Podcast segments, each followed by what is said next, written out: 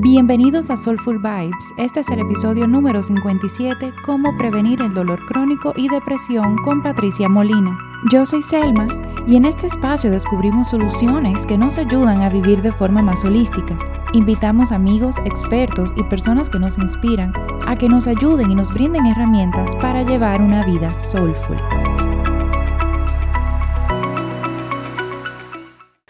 Bienvenidos al episodio de hoy y hoy estoy súper emocionada porque tenemos a una amiga y fellow Azure Nerd y fellow Yoga Teacher con nosotros que es Patricia Molina.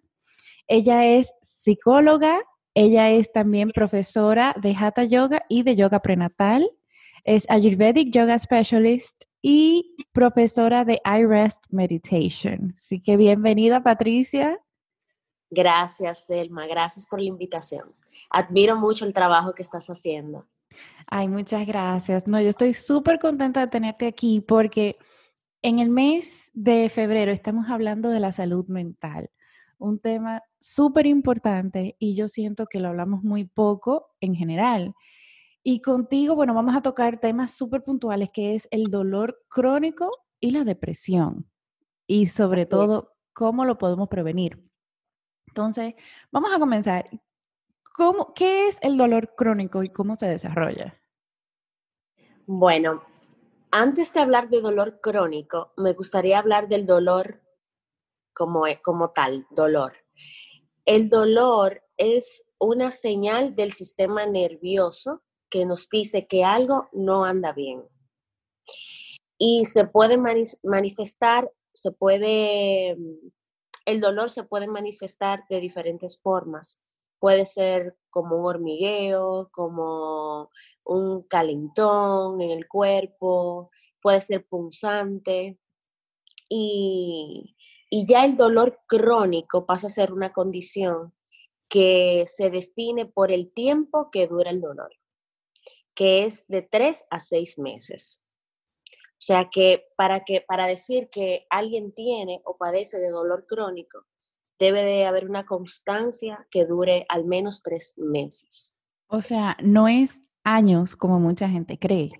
Puede ser años también. Puede ser mínimo tres meses y, ya en, en, adelante puede ser años. Exacto. Pero lo que quiero decir es que la gente dice, ah, no es dolor crónico porque tengo menos de un año con el dolor. No, o sea, desde que ya dura más de tres meses es dolor crónico y hay que, y hay que verlo.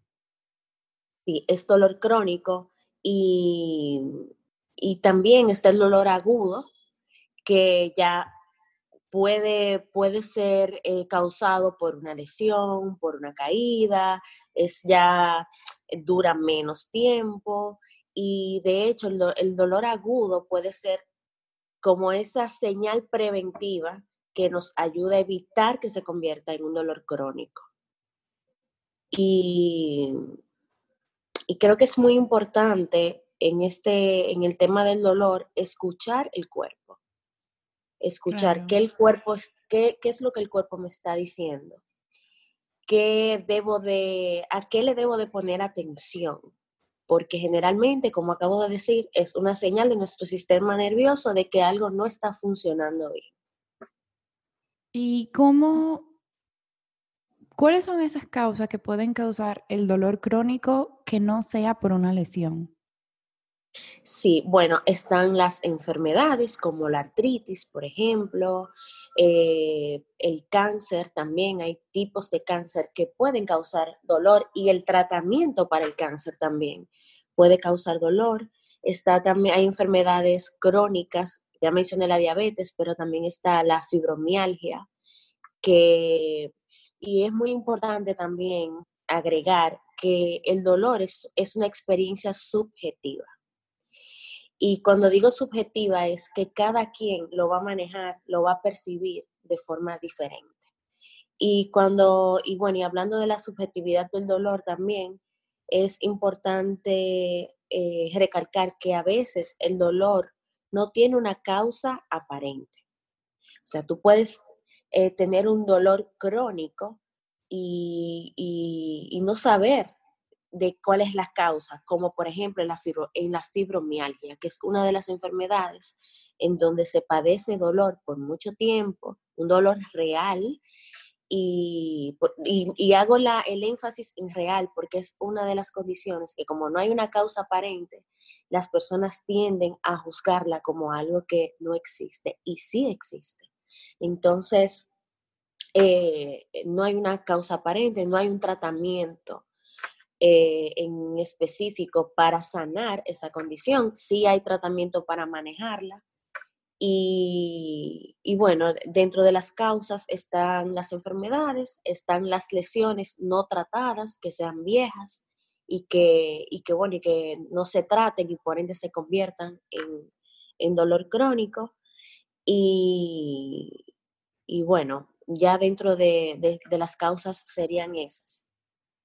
Y si podemos hacer como un paréntesis en el dolor crónico, cuando no hay esa causa aparente, cuando tú y yo que trabajamos en el mundo de, yoga y todo eso, sabemos que hay muchos dolores emocionales que se manifiestan físicamente en el cuerpo. Em, bueno, que eso es lo que vamos a hablar en realidad hoy. Pero, ¿cuáles pueden ser algunas esas causas eh, relacionadas también con la salud mental que cuando no se ataquen en el momento adecuado o cuando no se tratan de forma correcta, sí se convierten en dolor crónico. Bueno, acabas de mencionar, y es muy importante, el dolor emocional. Existe el dolor emocional y, el dolor emocional se puede, eh, el dolor emocional se puede manifestar a nivel físico una depresión, eh, una situación familiar, eh, un duelo, puede, eh, un duelo, por ejemplo, la muerte de un familiar cercano, provoca un dolor emocional muchas veces tan fuerte y tan profundo que podría manifestarse en, en, dolor crónico, en un dolor, incluso hay personas eh, me acuerdo de, alguien que tomaba clases acá, que, que luego, que ya padecía de, dolor y luego de perder a un familiar cercano, ese dolor incrementa. Entonces ahí hay una relación entre, entre ya una condición de dolor existente y luego entonces un hecho que a nivel de emocional afecta e incrementa el dolor. Sea que sí, en las emociones, eh, las emociones inciden en el dolor. Y, una forma también de, cuando hablamos de observar el cuerpo, también debemos de observar las emociones.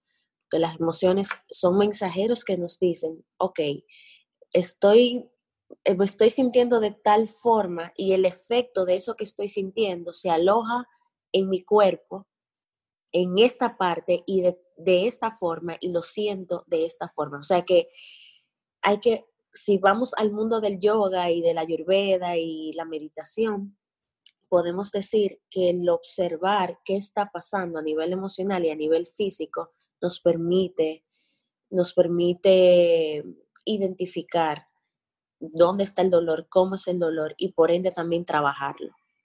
Claro, bueno, tú recuerdas hace una semana que yo tuve dolor, un dolor de espalda muy severo, muy agudo. Eh, y conversando contigo, o sea, el dolor era como a mitad de la espalda, solo de un lado. Y eso fue lo mismo que tú, o sea, las recomendaciones que me diste, que quizás era algo emocional. En mi caso, yo siento que hay mucho perfeccionismo, que, que yo tengo como las cosas muy agarradas, que posiblemente en, el nuevo rol que yo estoy teniendo en mi trabajo y todo eso, ese, ese estrés o esa eh, ansiedad mía de hacerlo todo perfecto se manifestó físicamente en el cuerpo y que ese acercamiento en realidad a las emociones hace que el dolor se baje exponencialmente. Claro, el acercamiento hacia el dolor es muy importante. La tendencia es reprimirlo. La tendencia es no quiero sentir dolor, ni emocional ni físico, y yo creo que eso es algo muy importante que el ser humano evita sentir dolor, cuando realmente lo que deberíamos de hacer es vivirlo para poder liberarlo. Y, bueno, eh, hay una frase muy famosa de Jung que dice que a lo que te resistes, persiste. Entonces, eh, en vez de reprimir y de evitar sentir o reconocer las emociones y las sensaciones físicas, debemos de, reconocerlas, de explorarlas y de esa forma poder digerir de forma saludable todo lo que podamos estar viviendo en X momento de nuestras vidas. Claro, no, y un ratico dentro del episodio le vamos a, a, dar algunos, Patricia nos va a dar algunos tips de cómo prevenir ese dolor crónico. Y ahora vamos al otro tema que era la depresión. O sea, ¿qué se conoce como depresión? Sí, mira, la depresión es una enfermedad mental que se caracteriza por una serie de síntomas y que estos síntomas deben de durar más de dos semanas para ser considerada una depresión. Entonces, dentro, y también muy importante es, además del tiempo que duren estos síntomas, es qué tanto está incapacitando a quien los padece. Si la persona no va a trabajar, si, no, si sus relaciones interpersonales, eh, si se ve afectada sus relaciones interpersonales, es decir, eh, las, relaciones con las parejas, con los amigos, eh, con los compañeros de trabajo, las compañeras de trabajo. Y bueno, estos síntomas son problemas para dormir, eh, problemas con el apetito, comer mucho, comer muy poco, dormir mucho, dormir muy poco, eh, la pérdida o, la, o ganar mucho peso, el sentimiento de, tristeza profunda y continua también. Y, y bueno, también esa, ese sentimiento de que nada es nada, de que ya las cosas que te interesaban y te gustaban hacer ya no te interesan, ya no las haces. Y, estos síntomas, y vuelvo y lo repito, porque antes de hacer un diagnóstico, antes de decir yo tengo depresión, o ir a un psiquiatra o ir a un psicólogo o psicólogo y que te diga que tienes depresión, es bueno tomar en cuenta de que estos síntomas deben de durar mínimo dos semanas y que deben, eh, que deben, que la persona debe estar incapacitada por estos síntomas. O sea, estoy tan triste que no me baño, que no salgo, que, que ya no me higienizo, que ya no me trato con mis amigas, con mis amigos, que ya con mi pareja tampoco eh, mantengo una relación saludable. Entonces, son, esos son los criterios diagnósticos de la, de la depresión. Y, y es importante, Selma, que cuando, cuando hablo de estos, de estos síntomas, se pueden ver cada uno por separado y verlos como señales previas antes de desarrollar eh, la enfermedad. Y se debe de ver incluso desde temprana edad, desde la niñez. Como el, que, si, si un niño o una niña empieza a manifestar estos síntomas de una forma u otra, aunque los niños se manifiesta de forma diferente, como por ejemplo que un niño no juegue. Y bueno, y las causas pueden ser biológicas, pueden ser eh, ambientales, también eh, genéticas.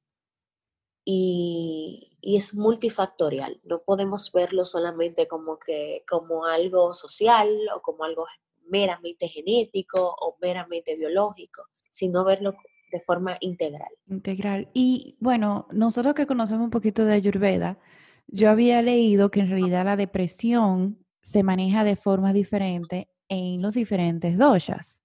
O sea, por ejemplo, que la clásica depresión, esa que tú estabas describiendo, es la de la persona que tiene dosha predominante kafa, que es la que no quiere salir, no quiere hablar ni nada de eso.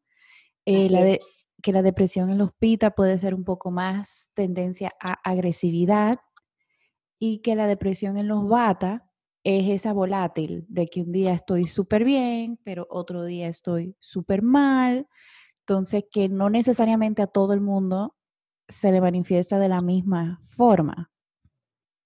Sí, así es. Eh, si vamos al, a la Ayurveda, y yo creo que también, también, hablando, saliendo un poco de la Ayurveda, yo creo que está la enfermedad y está la persona que enferma también. Y si volvemos a la Ayurveda, eh, cada, cada persona tiene una constitución y tiene unas cualidades, y esas cualidades se relacionan y van a incidir en cómo enfermo, en cómo, en cómo se manifiesta en mí o cómo yo manejo esta condición. Y, y qué bueno que mencionas lo de los doshas, porque hace ya un tiempo a mí me diagnosticaron con depresión, creo que te lo había comentado. Y, y, bueno, y mi dosha predominante es pita. Y cuando empezamos a estudiar con, María Luisa este tema de, de, la ayurveda y de las cualidades y cómo se manifiesta el desbalance en, cada uno de nosotros y, fuimos a Pita, realmente sí, eh, mi forma de eh, transmitir esta, esta condición de depresión, de sentirme triste, era de forma más agresiva, irritable y, y bueno, eh, realmente eh, tiene mucho sentido. O sea, a partir de ahí tuvo mucho sentido para mí. Claro. ¿Y cuáles puede ser? O sea, hoy en día mucha gente no necesariamente tiene el hábito de tratar su salud mental. Quizás, bueno, nuestros oyentes eh, posiblemente sí buscan formas un poco más holísticas de tratar su salud mental que no sea con pastillas. Em, pero ¿cuáles son esas cosas que quizás, eh, eh, o esas emociones suprimidas que podrían llevar a una eh, depresión? O sea, a mí se me ocurre un ejemplo que es muy tangible y que lo veo bastante, que es cuando una persona está insatisfecha con su trabajo que tiene que ir todos los días, pero no puede renunciar porque tiene una casa que mantener, tiene hijos, eh, o de repente no ha encontrado qué es eso que le apasiona y se queda como atorado en esta situación. ¿Qué otras situaciones de la vida que quizás ahorita mismo nuestros oyentes no, no han relacionado con depresión? Claro, todo el mundo es diferente y todo el mundo está viviendo una realidad diferente, pero quizá pueden ser algunos pointers de alzar la bandera. Sí, bueno, mira, ya si vamos a las causas ambientales que tienen que ver mucho con lo que vivimos en el día a día y recordando de que de que yo veo el tema de la salud mental como como una interconexión entre los diferentes aspectos del ser humano, biológico, social, genético, o sea, lo, trato de no verlos separados, sino ver como esa conexión que hay. Pero si vamos a, la, parte ambiental, a las circunstancias, el trabajo es muy importante y tú lo acabas de mencionar, la familia, las situaciones en, dentro del sistema familiar también hay que tratarlas, hay que eh, observar qué, se está dando, ya sea como madre, como padre, como hermana, de los, desde los diferentes roles dentro de la familia. Y, y bueno, también muy importante, hay estudios que sugieren que en los hombres, cuando existe depresión, existe por problemas económicos. Y por lo menos aquí en República Dominicana, si nos vamos ya a la cultura de nosotros, y se podría decir que en Latinoamérica, al hombre es que más se le presiona en esa parte económica, en eso de que el hombre provee, el hombre es el que lleva, aunque eso ha ido cambiando ahora, porque ahora la mujer se involucra también en todo lo que tiene que ver con responsabilidades económicas, pero si nos vamos a, por ejemplo, a la depresión, el hombre tiende a, a deprimirse más cuando tiene situaciones económicas, cuando tiene problemas económicos, y es por la alta presión a nivel social que se le da. Eh, eso es un factor muy importante y, que tiene que ver ya con, el género. Eh, ¿Qué otro factor se me ocurre? La mujer, la mujer es más eh, emocional y, además de eso también tiene otro tipo de presiones que, que, también tienen que ver con el género y con la cultura, de que te queda en la casa, de que trata, hay mujeres que sacrifican a, eh, realizarse profesionalmente para quedarse en la casa y atender a la familia. Y, y también eh, cuando hablamos de la mujer, los retos que enfrenta en el día a día, en el mundo laboral, cuando tiene que, cuando está rodeada de 100 hombres y ella es la, la, la única mujer y tiene que tomar decisiones incluso sin ser valoradas. Eh, esos son temas sociales que yo creo que, pueden generar síntomas, eh, síntomas eh, dentro de la, depresión. Ok, claro, no, y definitivamente hay muchísimas cosas más. O sea, eso que dices de la, de la presión social, también yo estaba leyendo un artículo recientemente que habla de la carga invisible de las mujeres que es que, por ejemplo, en una casa, aunque las responsabilidades se dividen entre pareja, quien lleva como el control mental, vamos a decir, de todo lo que tiene que pasar es la mujer. Eh, y, y, eso viene también muy de raíz de la cultura, por lo menos en Latinoamérica de que la mujer es la que sabe lo que se va a cocinar, la mujer es la que sabe cuándo es que se limpia, la mujer, en caso de que tengan hijos, la mujer es la que sabe a qué hora que hay que buscar a los hijos, aunque el, la pareja a veces vaya al, al súper o a veces vaya a buscar a los hijos, pero no es quien lleva todo eso. y si em algo sale mal, es culpa de la mujer. Exactamente, o sea, si alguien llega a la casa y hay un desorden en la casa, es a la mujer que se lo dicen, aún el desorden sea del hombre, o sea, no nos vamos a, ir muy adentro en ese tema. Sí, claro, claro. Pero, pero son cosas que nosotras las mujeres también nos vamos poniendo más y más presión y que eso tiene su consecuencia, o sea, eso va pasando como su factura, por así decirlo. Eh, sí, lo que quise, como me preguntaste, y no sé si entendí bien la pregunta, que eh, por ahí va, ¿verdad? De cuáles, eh, y, y, corrígeme si no estoy bien, cuáles son las causas ya a nivel como ambiental, circunstanciales, que pueden incidir en la, sí, exacto. Que alguien que de repente está escuchando dice, ah, mira, yo no me estaba dando cuenta de que yo me estoy sintiendo así por eso, o que no me había percatado de eso, aunque, bueno, ahorita sí vamos a hablar cómo prevenir el dolor crónico y la depresión, que de repente eso también pueda darle tips a nuestros oyentes de cómo cuidar un poquito mejor su salud mental para prevenir depresión, dolor crónico y cualquier otra enfermedad mental.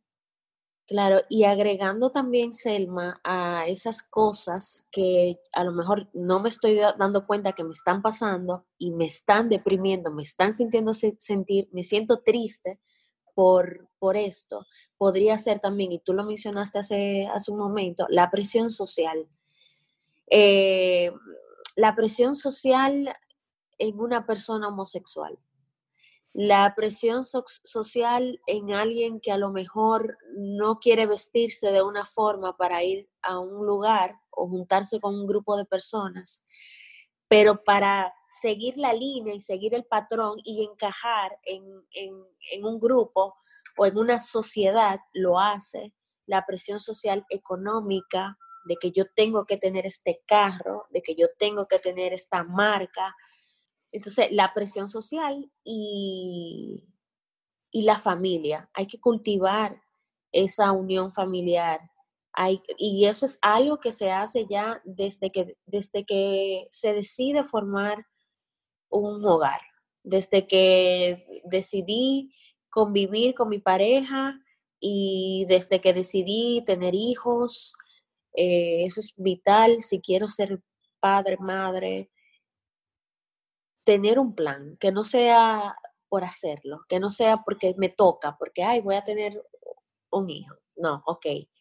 vamos a, vamos a primero a, a sanar lo que, lo que haya que sanar a nivel emocional sobre todo, y luego asumir la responsabilidad de, de formar una familia, de tener hijos. Sí, o sea, eso que dices de la presión social es súper importante. Eh, y a mí en una situación, o sea, no situación, pero en la edad que me encuentro, todo el mundo está o se casó o ahorita están teniendo hijos o están teniendo su segundo hijo. Em, entonces, eh, y lo digo por, por, por mí, está ahí esa tentación de uno decir, ay, yo también me quiero montar en el bote de todo, de tener hijos y todo eso.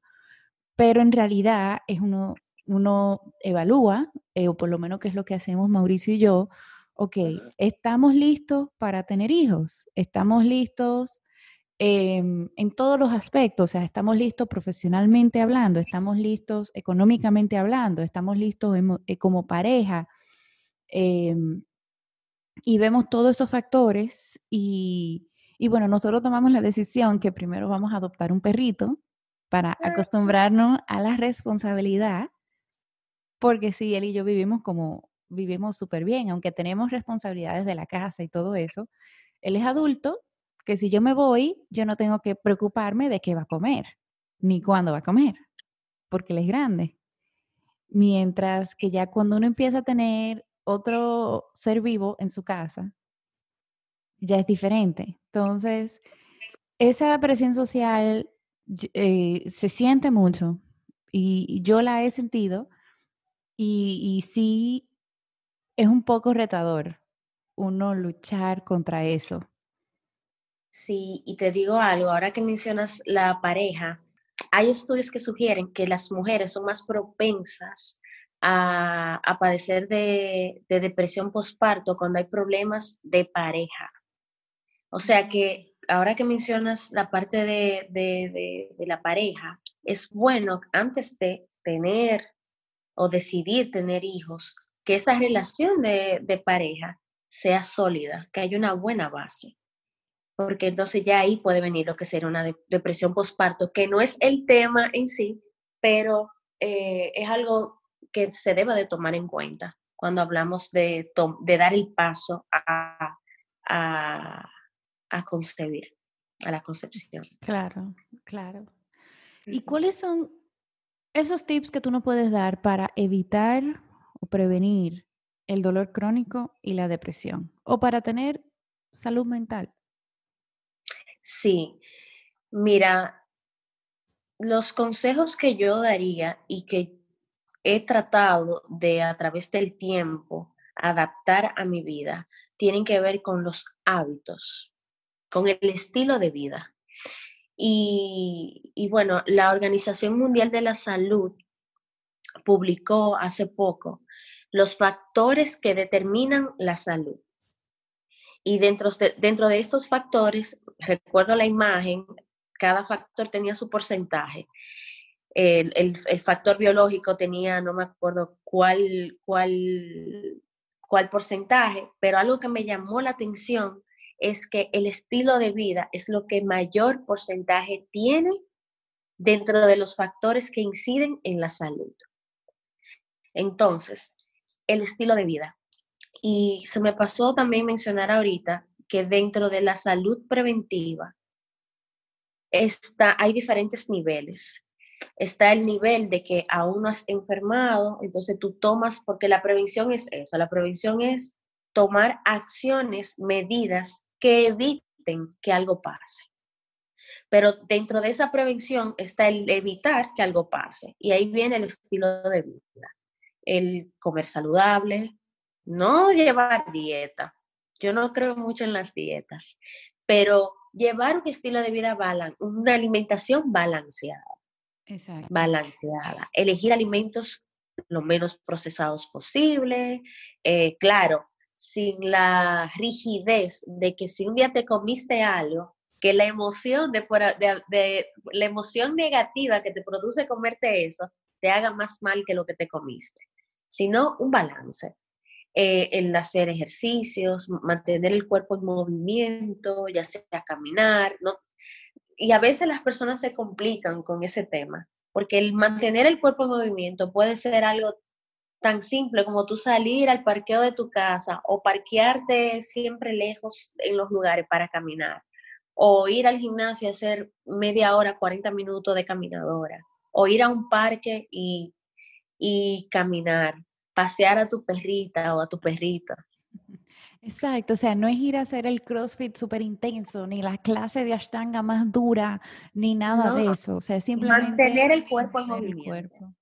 Sí, a mí me gusta aquí hacer un paréntesis de que mi ejercicio principal de la semana es el flamenco. O sea, yo bailo flamenco tres veces a la semana, eh, dos horas cada vez. Y me encanta porque primero lo disfruto muchísimo, el grupo es súper cool, eh, me encanta el baile y quemo como 800, 900 calorías cada vez que bailo. O sea que no hay que ir a hacer ejercicio. Yo siempre doy el tip de busca una actividad física que te guste y que te divierta y que, que no sea un, un sufricio, porque tampoco vinimos aquí a sufrir. Exacto. Y qué bueno que mencionas eso, porque el baile, el canto, son de las actividades que también a nivel mental te, te benefician. O sea, que tú estás, eh, tú estás beneficiando tu cuerpo físico, para también tu cuerpo mental, tus emociones se ven beneficiadas cuando bailas, cuando cantas. Y, y, sí, o sea, muy válido eso que acabas de decir, de que no tiene que ser un ejercicio, de que yo voy al gimnasio, que no, mover el cuerpo. Y lo haces muy bien, Selma, me encanta. Gracias. Y a ver, eh, también eso, o sea, los hábitos del día a día, tu día a día, ¿cómo es tu día a día?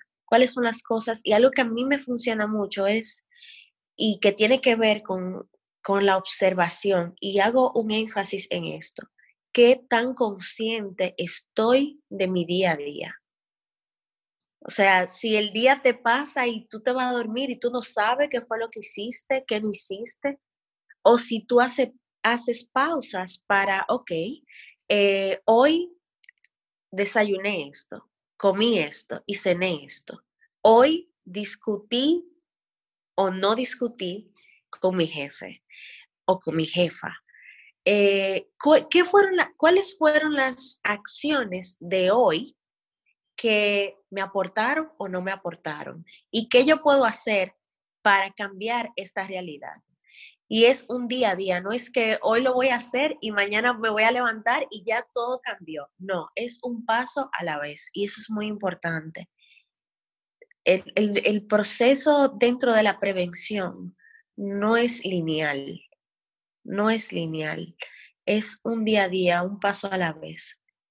Y, y en resumen, Selma, dentro de las recomendaciones que doy es llevar un estilo de vida balanceado llevar un estilo de vida saludable y, que esta salud no se traduzca solamente en, lo que como para verme bien o, o el ejercicio que hago para verme bien, no. Las acciones que hago para sentirme bien a nivel emocional, a nivel físico. Eh, la meditación, meditar, y tiene que ver mucho con, con, lo que hablé eh, hace un momento sobre la observación. Cuando medito, observo de forma pura y tranquila qué es lo que anda aquí a nivel físico, a nivel mental, a nivel emocional, que me está afectando. Y si está ahí y si llega en la meditación es porque tiene que ser observado y porque hay un aprendizaje ahí. Entonces, meditar abre las puertas hacia esa sabiduría interna que debemos de tener. Y, por eso recomiendo siempre sentarte, ya sea al final de la tarde o al iniciar tu día también, a observar tu respiración, que es para mí la técnica más simple dentro de la meditación, el sentarte y darte cuenta de que estás respirando, de que el aire entra y sale por la nariz. Y, si llegan pensamientos y si llegan eh, emociones o sensaciones, recibirlas en vez de reprimirlas o creer que la meditación es vaciar la mente. No es así. La meditación es reconocer, observar, explorar todo lo que está presente para entonces poder sobrepasarlo y aprender de ello. Entonces, para mí la meditación es vital, es vital en paralelo a lo que son los hábitos y, el estilo de vida. O sea, algo, incluso cuando dentro del estilo de vida haces cosas que no te convienen, cuando meditas te das cuenta de que lo hiciste. Entonces, eh, creo que es algo muy importante. No, y son, me encanta porque son tips sencillos, entre comillas, eh, no son complicados, pero llevarlo a la práctica sí requiere una perseverancia y una constancia que sí ya requiere un poco más de autodisciplina. Qué eh, bueno que lo mencionas. sí, y lo digo por, o sea, yo lo digo por experiencia. Yo no medito todos los días. Trato de hacerlo, pero no lo hago. Y sí yo sé que es un factor eh, que, que cuando lo hago ayuda a que el día sea más llevadero y que yo yo personalmente tenga más habilidad de dejar ir eh, y no, no enfocarme en, oh Dios mío, dije una palabra mal y ya me paso el día entero pensando en eso. Sino es simplemente eso pasó y punto.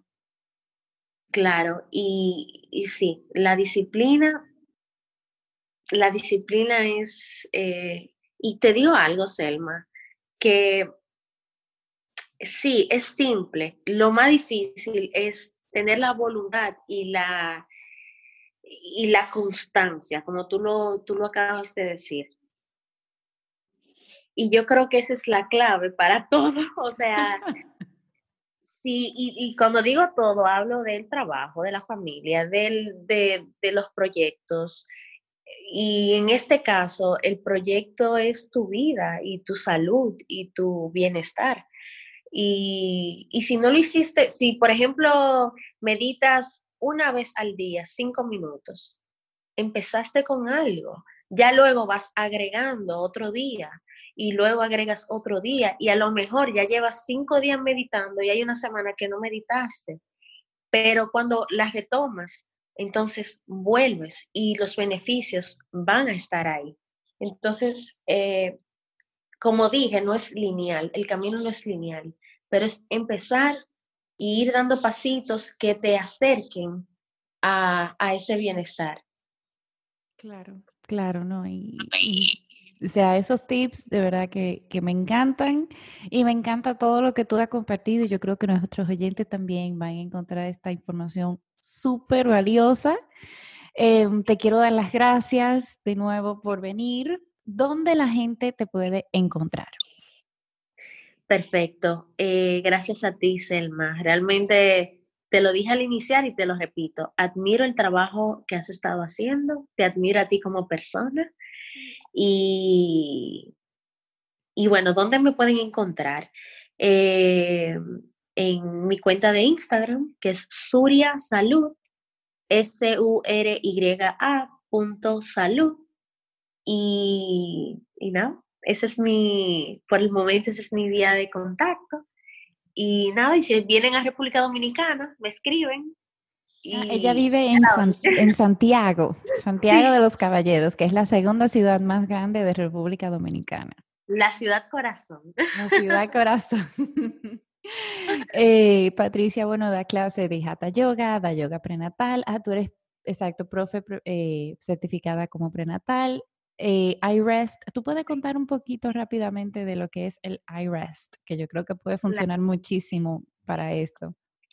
Sí, mira, el iRest eh, es una técnica de meditación desarrollada por Richard Miller. O sea, él tomó toda la sabiduría del yoga nidra y de la meditación y vamos a decir que la hizo más accesible para nosotros aquí en Occidente. El iRest consta de 10 pasos y estos 10 pasos, para explicarlo de una forma simple y rápida, se, eh, se trata de limpiar todo nuestro ser desde, la, desde una parte tangible hasta la menos tangible. Es una limpieza que va desde el cuerpo físico hasta el alma, el ser. Entonces, esa limpieza primero empieza en el, en el cuerpo, luego va al pensamiento, a las emociones y siguiendo ya un poco más profundo, llegamos a lo que es a un estado de conciencia pura. Cuando se llega ahí, entonces podemos encontrar paz, bienestar y mientras, mientras más practicamos, más podemos vivir desde este estado de paz, sin necesariamente estar practicando IREST o meditación. Y yo creo que eso es lo, maravilloso de esta práctica y, de todas las prácticas eh, meditativas y contemplativas, que que cuando, cuando tienes el hábito de, ir a, ese proceso de limpieza, entonces vives desde esa pureza. Qué bonito. Y sí, muy bonito. Y, hay una parte, no voy a entrar ahí, luego en otro programa lo hablamos. Pueden entrar a www.iras.org para, para obtener información. Y, y nada, yo me certifiqué hace ya un buen tiempo y, estoy, y creo que en República Dominicana soy la única avalada por el Instituto de IRES para darlo. Ahora, es una práctica de meditación eh, como muchísimas otras prácticas y como muchísimas otras técnicas dentro de la práctica. Buenísimo, buenísimo. Y por último, y no menos importante, la pregunta que, que siempre le hacemos a todos nuestros invitados, que es ¿cuáles son esas tres cosas que haces para tener un estilo de vida soulful? Bueno, la primera y para mí la más importante es la contemplación, la meditación, el poder estar consciente de lo que, de lo que está pasando interna y externamente a mí. Eh, también el tratar del día a día agregar dentro de mi estilo de vida acciones saludables. Eso no quiere decir que yo sea perfecta, pero sí que agrego poco a poco eh, esas medidas que me ayudan a estar en bienestar. Y, bueno, y lo último, y no menos importante, es eh, vivir desde la compasión o desde desde el agradecimiento, tratar de, quejarme menos y de agradecer más. Trato, trato. Y, creo que es muy humano decirlo, es tratar, es caminar hacia, hacia ahí. Y en ese camino puede haber de todo. Y, bueno, eso. Pues muchísimas gracias, Patricia. Ese, ese último yo creo que yo lo voy a tomar también para, para yo aplicar en mi día a día. Em, de nuevo, mil gracias por dedicar este tiempo para compartir un poquito de tus conocimientos con nosotros. A todos los que nos están escuchando, muchas gracias. Si tienen alguna pregunta, pueden entrar a nuestro Instagram. En el, link de nuestro perfil tenemos un cuestionario. Nuestro perfil de Instagram es arroba soulfulvibes.com. Y si nos quieren hacer cualquier pregunta, nos pueden también mandar un email a podcast.soulfulvibes.com. Y tenemos una página nueva, que ahí tenemos algunos artículos del blog, eh, soulfulvibes.com, que pueden entrar y, y hacernos cualquier pregunta. Así que muchas gracias por escuchar. Namaste.